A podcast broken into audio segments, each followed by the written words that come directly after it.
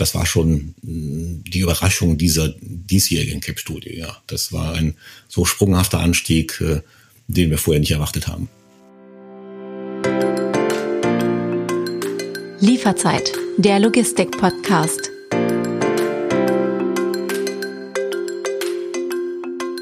Mit einem Erdbeben starten und dann langsam steigern. Gilt dieses alte Hollywood-Gesetz seit letztem Jahr auch für die Paketlogistikbranche? Seit Jahren steigen die Sendungsmengen in Rekordhöhen. Corona hat diesen Effekt noch einmal beschleunigt und auch Infrastruktur, Jobwelten und die Organisation des Zusammenarbeitens massiv verändert. Laut der aktuellen CAP-Studie vom Bundesverband Paket- und Expresslogistik wurden im vergangenen Jahr erstmals über 4 Milliarden Sendungen in Deutschland zugestellt, 11 Prozent mehr als noch im Vorjahr. Die Frage ist, geht es in diesem rasanten Tempo auch in Zukunft weiter? Willkommen bei Lieferzeit, dem Logistik-Podcast. Mein Name ist David Siems, ich bin Journalist aus Hamburg und in jeder Folge spreche ich mit Expertinnen und Experten über die wichtigsten Themen aus der Branche. Mein heutiger Gast ist Dr. Klaus Esser von der Wirtschafts- und Verkehrsberatung KE Consult Kurte und Esser in Köln. Er betreut die jährliche CAP-Studie vom Bundesverband Paket- und Expresslogistik BIEG, die nicht nur eine aktuelle Bestandsaufnahme der Branche ist, sondern ja auch ein wichtiger Indikator für Trends und Entwicklung. Wie Corona die diesjährigen Ergebnisse beeinflusst hat und welche weiteren Themen wichtig sind, genau darüber wollen wir heute sprechen. Hallo Herr Dr. Esser, willkommen bei Lieferzeit. Hallo Herr Siems. Herr Esser, gab es in diesem Jahr bei der CAP-Studie Dinge, Zahlen, die Sie wirklich überrascht haben, die Sie verwundert haben? Zum Beispiel gesteigerte Sendungsmengen, Volumina, irgendwas in der Richtung? Dieser sprunghafte Anstieg äh, im Sendungsvolumen, den wir im letzten Jahr zu verzeichnen hatten, 400 Millionen Sendungen mehr, mehr als 4 Milliarden Sendungen in einem Jahr, das war schon sehr überraschend. Da haben wir äh, auch zu Beginn der Corona-Krise nicht mitgerechnet.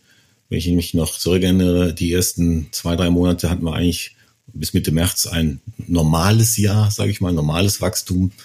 Äh, und dass wir dann am Ende bei diesen Wachstumszahlen, bei diesem Sendungsvolumenzuwachs landen, das war schon sehr, sehr überraschend. Und ähm, wenn man das jetzt äh, auch im Nachgang oder nach dem Wissen heute, Stand heute, mit dem Wissensstand heute sieht, äh, dass wir äh, Prinzip Sendungsmengen erreichen in 2022, die wir vor der Corona-Krise oder zu Beginn der Corona-Krise erst für 2025 äh, erwartet haben. Das war schon äh, die Überraschung dieser diesjährigen CAP-Studie. Ja, das war ein so sprunghafter Anstieg, äh, den wir vorher nicht erwartet haben. Wie lange hat es gebraucht, diese ganzen Ergebnisse zusammenzutragen?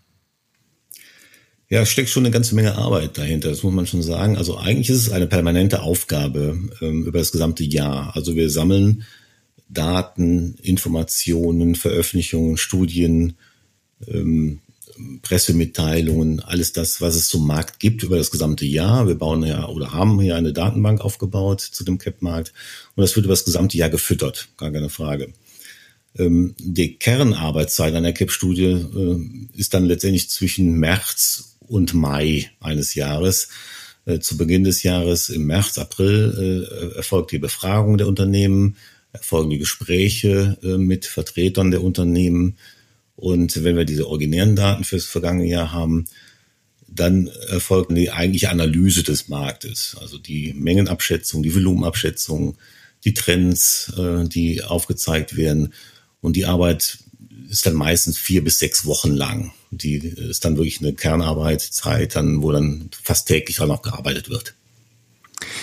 Ich mache es in unserem Podcast eigentlich immer so. Ich habe einen Gesprächspartner, eine Gesprächspartnerin, ich stelle Fragen, es gibt Antworten und wir haben immer ein sehr schönes Gespräch, bei dem ich immer sehr viel lerne und äh, mein Gegenüber hoffentlich auch immer so ein bisschen was mitnimmt. Nun habe ich mir für diesmal was anderes überlegt, dass wir jetzt uns nicht Frage-Antwortmäßig durch die CAP-Studie wühlen. Das würde dann Marathon-Podcast werden. Da würden wir wahrscheinlich hier ein paar Tage sitzen. Nein, nicht ganz so lang. Aber ich habe mir überlegt, ich stelle fünf Thesen auf und ähm, ich würde Sie bitten, dass wir diese Thesen nacheinander diskutieren oder Sie einfach mal Stellung dazu beziehen. Wir fangen mal mit These 1 an. Wie es im Cap-Markt nach 2021 weitergeht, hängt einzig und allein von der Entwicklung des Onlinehandels ab. Hängt vielleicht nicht einzig und allein vom Online-Markt ab, ähm, aber wesentlich vom Online-Markt. Also ähm, der Cap-Markt ist äh, natürlich ähm, von vielen Entwicklungen geprägt und äh, besteht aus mehreren Segmenten. Es ist nicht nur der Paketmarkt, sondern auch die Kurier- und Expresssendungen, gar keine Frage. Aber der Paketmarkt ist das dominierende Marktsegment äh, in dem Gesamtmarkt und äh, in diesem Bereich, in diesem Paketmarktsegment spielt natürlich der Onlinehandel eine sehr wichtige Rolle, gar keine Frage. Und diese Rolle hat in den letzten zehn Jahren deutlich zugenommen. Dort ist natürlich die Entwicklung im Onlinehandel äh, sehr dominant und äh, der entscheidende Faktor, der entscheidende Einflussgröße für die Sendungsvolumina, für die Umsätze im Paketmarkt. Aber nichtsdestotrotz spielen auch andere äh, Entwicklungen, gerade für den Express- und das Kuriersegment, eine wichtige Rolle. Wirtschaftliche Entwicklung, ähm, die Entwicklung von wichtigen Märkten im Bereich Maschinenbau, Automobilindustrie, äh, der Dienstleistungsbereich ist auch, das sollte man nicht vernachlässigen, ein wichtiger Kunde für die CAP-Unternehmen. Ähm, also ja, es spielt eine zentrale Rolle, aber es ist nicht die alleinige Einflussgröße, der alleinige Einflussfaktor auf die Entwicklung des Cap-Markts in den nächsten Jahren. Die Rolle wird wahrscheinlich noch zunehmen, wird noch weiter an Bedeutung gewinnen, aber auch andere Trends und Entwicklungen sind wichtig und die darf man nicht vernachlässigen, wenn man die Entwicklung betrachtet. Können wir da ganz kurz in die Ursachenforschung einsteigen und sagen, der Onlinehandel boomt, ähm, der boomt im Grunde genommen seit 10, 15 Jahren. Ist das jetzt so einfach erklärt zu sagen, gut, das hängt einfach mit dem Thema Digitalisierung zusammen, die Menschen kaufen über ihr Handy ein, bestellen quasi Waren und Güter, Fashion, Schuhe etc. über ihre mobilen Endgeräte und alles ist noch mehr verfügbar oder wäre das etwas zu verknappt in der Erklärung? Eine Erklärung. Also ich, wenn ich in den letzten 20 Jahre, und so lange machen wir die Capsule-Studie ja schon fast, zurückblicke, dann haben wir gesehen, dass das eigentlich in, in verschiedenen Stufen, in verschiedenen Wellen gelaufen ist. Äh, am Anfang war es dann sozusagen eine gewisse Community, die das Online-Handelsgeschäft dann entdeckt hat für sich, äh, die, die Nerds vielleicht am Anfang, dann die Technikaffinen, die sehr schnell dann auch im Internet bestellt haben. Das war eine gewisse Stufe, die erreicht wurde. Anfang der 2000er Jahre. Dann ging es etwas langsamer voran. Dann gab es natürlich durch Verbreitung des Smartphones und äh, weiterer technische Applikationen auch die Möglichkeit, einfacher, schneller zu bestellen, äh, die Unternehmen, die CAP-Unternehmen auch haben ihren Beitrag zu geleistet, denn äh, Versand und, und Rücknahme von Waren äh, ging einfacher, das ging alles schneller.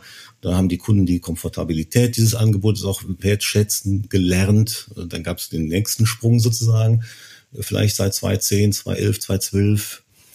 Ja, und jetzt äh, durch Corona erleben wir, glaube ich, die dritte Stufe dieser Marktentwicklung. Da wurde dann nochmal durch externe Einflüsse, durch vorher nicht so erwartende Einflüsse nochmal so ein, so ein Treiber nochmal gezündet, weil vieles auf stationärem Wege nicht mehr möglich war, wurde dann alles online kontaktlos, sage ich mal, bestellt. Und das hat nochmal viele Leute äh, dieses Angebot erfahrbar machen lassen und äh, die Bequemlichkeit des Angebots erfahrbar machen lassen. Und da sind wir jetzt, glaube ich, nochmal in der nächsten Stufe gelandet dann. Ja. Sie sprechen Corona an, das ist auch die Überleitung zu meiner zweiten These. Die Corona Pandemie verändert den Cap-Markt stärker als die Wirtschafts- und Finanzkrise vor zwölf Jahren.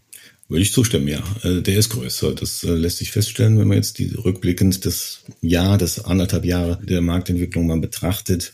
Was hatten wir vor zwölf Jahren bei der äh, Wirtschafts- und Finanzkrise? Naja, wir hatten einen Einbruch ähm, bei der wirtschaftlichen Aktivität. Produktion wurde zurückgefahren, Einkommen ging zurück, Konsum ging zurück. Alles auf einem gewissen Niveau um einen gewissen Prozentsatz. Ähm, und nachdem das überwunden war, relativ zügig nach einem Jahr, äh, da wurde mehr konsumiert, wurde mehr produziert, wurden mehr Waren transportiert und man kam auf das alte Niveau in etwa zurück. Es gab leichtere Verschiebungen innerhalb des Marktes, aber insgesamt war es sozusagen eine Delle, die dann wieder ausge, ausgebügelt wurde und die wieder äh, aufgeholt wurde. Jetzt haben wir strukturelle Veränderungen im Markt. Jedenfalls sehen wir die jetzt im Moment. Äh, es ist nicht nur eine Delle, es ist nicht nur ein allgemeines Zurückgehen der wirtschaftlichen Aktivität, sondern in vielen Bereichen war wirtschaftliche Aktivität gar nicht mehr möglich. Ja, der Handel musste schließen für lange Zeit, gerade im zweiten Lockdown über mehrere Monate. Ähm, bestimmte Vertriebswege waren nicht mehr möglich. Andere Bereiche konnten nicht, überhaupt nicht mehr aktiv sein. Zu Beginn der Corona-Krise war es auch das produzierende Gewerbe, was äh, zum Teil schließen musste. Das war dann relativ schnell wieder aufgehoben. Also wir haben ganz andere strukturelle Verschiebungen im Markt gehabt, dieses Einbruchs, was dann auch zu strukturellen Verschiebungen im Markt, im Cap-Markt geführt hat, äh, in den Sendungsstrukturen, in der Bedeutung einzelner Sendungen, Ähm, also ich glaube, der Effekt ist nachhaltiger. Wir gehen in allen Bereichen wieder nach oben, wenn es jetzt äh, zurückgeht, wenn wir wieder mehr wirtschaftliche Aktivität haben, wenn alle wieder wirtschaften können, so wie es früher gewohnt waren.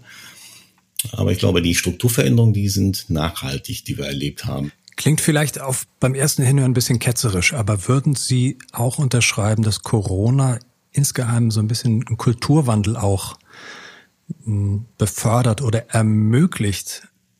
Ja, die Unternehmen haben natürlich auf die Herausforderungen reagiert und verbessertes Angebot gemacht, noch weiter ihre Angebote ausgebaut und das Thema Digitalisierung natürlich weiter vorangetrieben, gar keine Frage. Und ähm, ich glaube, es gab vielleicht noch äh, Bevölkerungsschichten oder, oder bestimmte Gruppen, die noch nicht so weit waren im Bereich Digitalisierung, auch im Handel, auch im kleinteiligen einzelstationären Handel, und die sind da gezwungen worden, mehr zu tun, mehr auf diese Digitalisierungsschiene zu, zu setzen und ihre Angebote auch darin aus, auszurichten. Und das, das wird ja bleiben. Das geht ja nicht mehr zurück. Und äh, die Erfahrungen, die sie gemacht haben, gute Erfahrungen, die sie gemacht haben, dass es funktioniert, dass Waren auch äh, an den Endkunden kommen, dass man auch selber beliefert wird. Ähm, diese Erfahrung, die wir in der Krise gemacht haben, dass man darauf sich verlassen kann, dass das Angebot äh, funktioniert das wird bleiben. Das wird natürlich auch dann diese, dieses Verhalten dann auch äh, weiterhin stärken.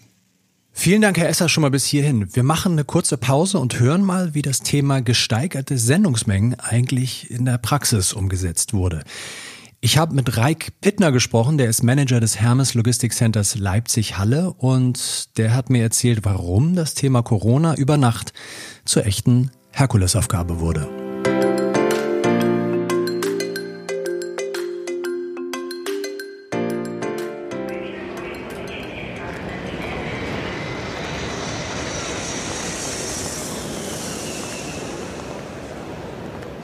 Wenn Reik Pittner aus dem Fenster seines Büros schaut, dann sieht er in der Ferne den Flughafen Leipzig-Halle.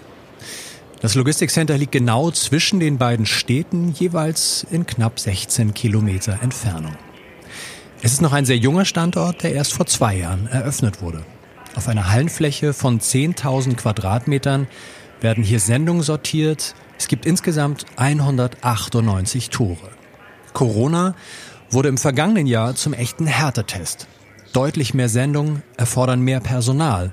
Aber die Konkurrenz auf dem Arbeitsmarkt vor Ort war schon vor Corona groß. Wir sind an einem wunderbaren Standort, an einem Autobahnkreuz ähm, von A14 und A9, also auch für die Logistik extrem lukrativ. Und da siedeln sich neben unserem jetzt gebauten Standort natürlich immer mehr große Hallen an, die uns eigentlich mit aufschlucken können. Und die ziehen natürlich auch extrem viele Mitarbeiter. Wie an vielen Orten in Deutschland blickt man im Frühjahr 2020 mit Sorge auf die steigenden Infektionszahlen. Ab April steigen auch die Sendungsmengen bei Hermes rapide. Um die Paketflut zu bewältigen, wird innerhalb kurzer Zeit die Belegschaft verdoppelt. Also gestartet sind wir von Januar 20 mit knapp 100 Mitarbeitern und geendet sind wir im Dezember, wo ja wirklich die Peakphase war, unser Hoch von Mengen mit über 200. Also wir haben uns quasi verdoppelt. Wir haben in der, ich sag mal, in der Mitarbeiterbeschaffung alle Register gezogen, die es nur irgendwie möglich machte. Ähm, sämtliche Portale, an denen haben wir uns bedient. Wir haben Flyer ausgeteilt. Wir haben auch ähm, regionale Zeitungen, äh, Inserate geschalten. Wir haben also massiv mit den, Arbeits, äh, mit den Arbeitsämtern zusammengearbeitet, ähm, sodass wir versucht haben, all das, was irgendwie möglich ist, tatsächlich ähm, möglich zu machen. Die größte Herausforderung ist eigentlich die gewesen, den ganzen Laden am Laufen zu halten. Also da haben wir, ich sag mal, Schmerzen gehabt. Allerdings sind wir ähm, auch in dieser Zeit extrem gut zusammengewachsen. Da gab es keine starren Prozesse, wie man das, wenn es normal läuft. Wir haben normale Fluktuationen, die wir vielleicht ähm, mit zusätzlichen Einstellungen abfangen müssen. Die Prozesse müssten da entsprechend so weit verkürzt werden, dass es zu den prognostizierten Mengen, die man uns dann täglich erhöht hat, beispielsweise auch gepasst haben. Wir haben Individualabstimmungen oder Absprachen mit unserem Betriebsrat machen können, der da auch sehr, sehr gut mitgezogen hat, sodass wir wirklich in kürzester Zeit massiv Mitarbeiter aufbauen konnten. Im Sommer 2021 ist Corona noch nicht gebannt, aber die Situation entspannt sich endlich wieder ein wenig. Aber gilt das auch für die Sendungsmengen? Die einstige Ungewissheit ist durch Zuversicht ersetzt worden. Reik Pittner blickt positiv auf die Herausforderungen, die in Zukunft kommen werden. Ich hoffe auch, dass das Niveau der Sendungsmengen bei uns so weitergeht. Ähm, denn der Standort selber ist dazu gemacht, solche Sendungsmengen umzuschlagen. Dazu wurde er gebaut, dazu wurde er konzipiert und dazu ähm, müssen wir ihn einfach bringen. Ähm, und das ist halt ein Invest, der getätigt wurde und nur mit Sendungsmengen und einer guten Produktivität, die die Leute entsprechend dann ans Leben bringen, kann man eine, eine Unternehmung wie unsere entsprechend so durchführen.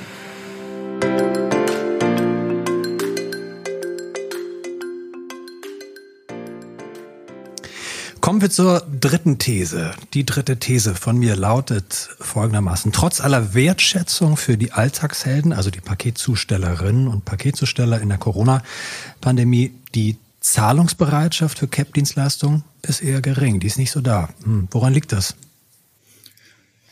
Ja, man hat äh, oft auch von Seiten des, des Handels, des Onlinehandels den Kunden suggeriert, dass ähm, bestimmte Leistungen dann äh, im Preis enthalten sind, kostenlos sind sozusagen. Und ähm, da wäre es da wahrscheinlich auch äh, hilfreich, wenn von Seiten des Handels ein bisschen mehr Aufklärung betrieben würde und den Kunden auch deutlich gemacht wird, ja, bestimmte Leistungen verursachen Kosten, die müssen getragen werden. In bestimmten Fällen tragen wir für dich die Leistung am bestimmten Bestellwert oder, oder so.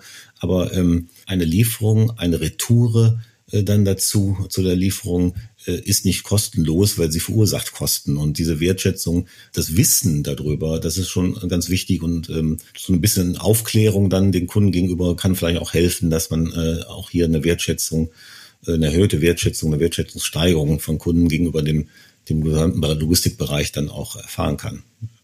Trotzdem nochmal den Finger in die Wunde gelegt, ähm, wenn das allzu transparent natürlich auch kommuniziert wird, hey, du bestellst etwas, das ist natürlich eine Leistung, die bezahlt werden soll. Hm, hemmt das vielleicht die Konsumenten in ihrem Produktverhalten oder bei ihren Impulskäufen? Ja, hemmend vielleicht nicht, äh, aber ich meine, es gibt ja auch schon erste Tendenzen, dass man den Kunden auch schon irgendwo darauf hinweist, ähm, wenn du einkaufst, achte doch genau auf das, was du auch äh, bestellst. Äh, zum Beispiel bei, bei äh, Fashion-Artikel, äh, dass der Hinweis, äh, beim letzten Mal hast du die oder jene Größe gewählt, musst du jetzt diese ganze Bandbreite an Größen dazu nehmen. Oder also dass man auch weitere Informationen an den, an den Endverbraucher gibt, das passiert ja schon, äh, um einfach auch die die Menge an Produkten einzugrenzen. Also es gibt ja schon Tendenzen auch dazu, hier in, in Kommunikation mit dem Verbraucher zu treten, digitale Hilfsmittel zu geben, um dort ähm, den Bedarf an oder die Notwendigkeit von Retouren auch zu senken. Also ähm, hemmen wahrscheinlich nicht. Ich glaube, mehr Aufklärung, mehr Hilfe, mehr Unterstützung äh, auch der technischen Möglichkeiten kann äh, beitragen, dass man verantwortungsbewusst einkauft. Und das heißt für mich auch, wenn wir über das Thema Nachhaltigkeit sprechen, dass man nicht wie wild, ich kann alles bestellen und alles mal ausprobieren, 90 Prozent schicke ich ja eh wieder zurück, dann äh, macht, sondern dass man wirklich auch versucht, das äh, vernünftig zu machen und äh, auch wirklich nur sich konzentriert auf die Dinge, die man äh, dann auch beabsichtigt zu behalten. Man kann auch darüber nachdenken, ob es immer direkte Zustellung sein muss, also ob man nicht sagt, ich versuche auch mein Konsumverhalten dahingehend zu ändern, dass ich versuche, meine Bestellung zu bündeln, dass man auch dem ähm, Lieferanten, dem Logistikunternehmen die Zeit gibt, ähm, vielleicht mehr zu bündeln, mehr äh, zusammenzutragen und nicht jede einzelne Lieferung einzeln an den Haushalt äh, zu liefern. Also man könnte dieses Angebot natürlich ausdifferenzieren von Seiten eines Händlers, aus äh, Online-Dienstleisters, ähm, um dem Kunden dann auch klar machen, wo die Mehrwerte dann eines, äh, eines Transports liegen, für den dann auch etwas mehr bezahlt werden müsste. Ja. Kurze private Frage. Wären Sie dazu bereit, also zu sagen, Sie tun sich quasi mit Ihren Nachbarn zusammen und sagen, also wir hätten ganz gerne eine, eine gebündelte Zustellung einmal im Monat oder zweimal im Monat und dann kommt ein Hermes-Transporter an und bringt einmal gebündelt alle Sendungen. Würden Sie da mitmachen?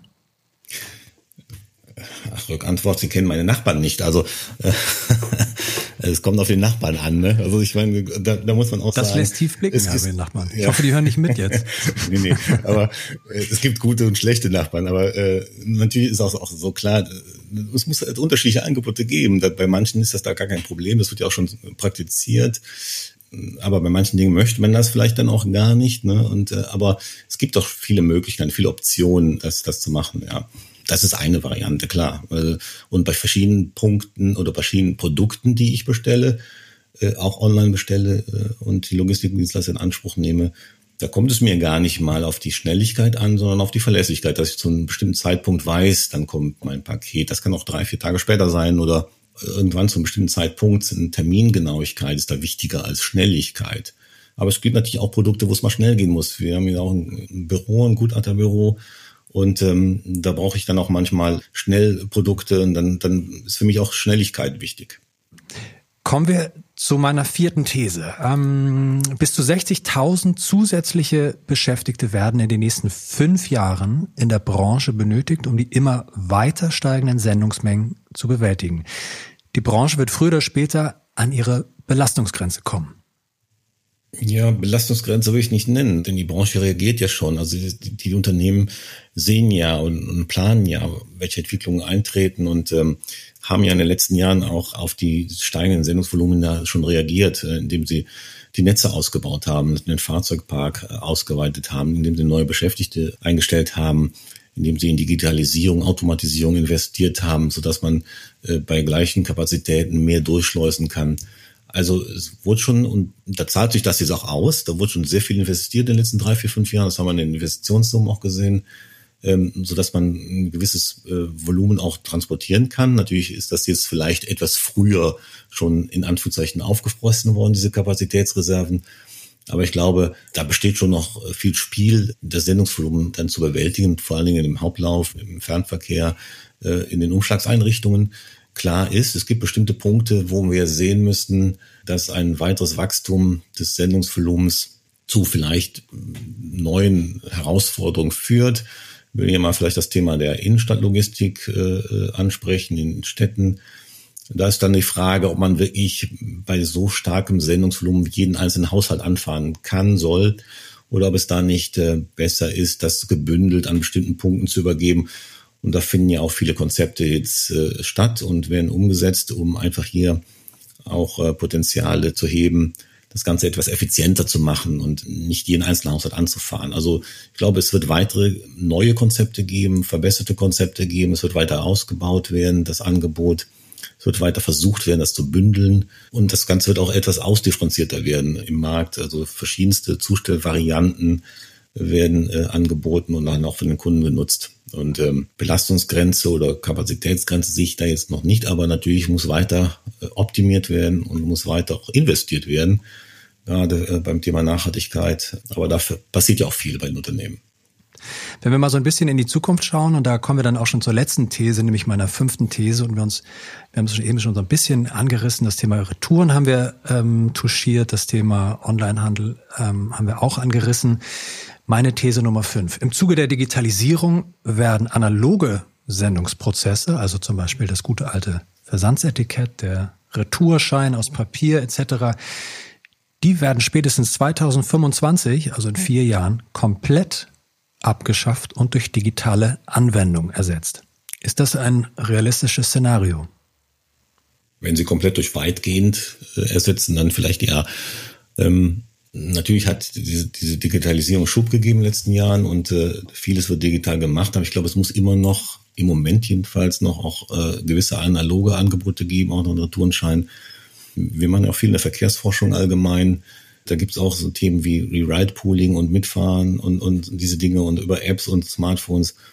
Aber wir dürfen auch bestimmte Bevölkerungsgruppen, die noch nicht so weit sind, nicht vergessen und äh, die gibt es immer noch. Und ähm, die noch nicht mit diesen digitalen Dingen äh, umgehen. Und die gibt es auch noch 2025, also weitgehend ja, aber vollständig abgeschafft glaube ich noch nicht. Ja. Gibt es für Sie eigentlich, wenn Sie jetzt, Sie sind ein absoluter Fachmann auf dem Gebiet der, der CAP-Studie, der CAP-Branche, wenn Sie also die CAP-Studie jetzt mal so hinlegen und natürlich froh sind, dass Sie die Arbeit darin jetzt erstmal abgeschlossen ist. Wenn Sie so ein bisschen Abstand gewonnen haben, gibt es sowas wie, naja, so ein, zwei Handlungsempfehlungen, die Sie dabei vielleicht für sich im Kopf formulieren für die CAP-Branche? Was kann die CAP-Branche im nächsten oder in den nächsten Jahren noch besser machen? Zum einen das Thema natürlich Zustellung ist ein großes Thema, Innenstadtlogistik, Nachhaltigkeit. Ähm, da passiert viel, da muss man halt am Ball bleiben. Das wird, glaube ich, das Thema Mobilitätsverkehrswende allgemein ist ja ein großes Thema, gerade in den Städten. Und ähm, da muss man das Thema mitspielen. Ja, da sollte man nicht nachlaufen und dann direkt mitgestalten. Das tun die Unternehmen, gar keine Frage. Aber ich glaube, da äh, kommt auch noch vieles auf die Unternehmen zu. Inwieweit man Zustellprozesse in Ballungsräumen optimiert, inwieweit man dort auf andere Lösungen dann eintritt äh, und, und einsteigt. Und ich glaube auch, ähm, das ist meine persönliche wissenschaftliche Meinung, dass das Thema der Plattformökonomie eine große Rolle spielen wird zukünftig. Können Sie das ein bisschen ähm, spezifizieren? Ja, was bedeutet ja, das genau? Die Frage, wird zukünftig die Sendung, der reine Transport losgelöst von den Informationen und von den anderen Aspekten? Also wir haben ja die klassischen großen Logistikdienstleister, aber findet da nicht eine Entkopplung statt zwischen dem, was äh, auf den Marktplätzen gehandelt wird, die Informationen und der Transport, der physische Transport wird davon entkoppelt. Das ist, glaube ich, ein Thema, was in den nächsten fünf bis zehn Jahren doch noch stärker virulent wird und äh, als Herausforderung auftaucht, weil natürlich da große äh, Online-Anbieter, die wir alle kennen, wo wir alle bestellen, natürlich da auch Strategien haben und ähm, Trends und Entwicklungen setzen, die man sehr scharf beobachten muss. Herr Esser, ich danke Ihnen vielmals ähm, für die Zeit, für das Gespräch. Wir sind schon am Ende unseres Podcasts angekommen. Liebe Zuhörerinnen und Zuhörer, wenn Sie uns folgen wollen, dann können Sie uns bei Twitter folgen unter hermes-presse. Sie können den Newsroom von Hermes besuchen unter www.newsroom.hermesworld.com, wo es Hintergrundartikel zu dieser Folge und auch zu anderen Podcast-Folgen gibt. Oder schreiben Sie uns eine E-Mail an presse.hermesworld.com. Herr Esser, vielen Dank für die Zeit. Hat mir sehr viel Spaß ja, gemacht und ähm, weiterhin gutes Gelingen mit Ihren Nachbarn und den Sendungen, die dort ankommen. Dankeschön. Bis dahin. Bis dahin.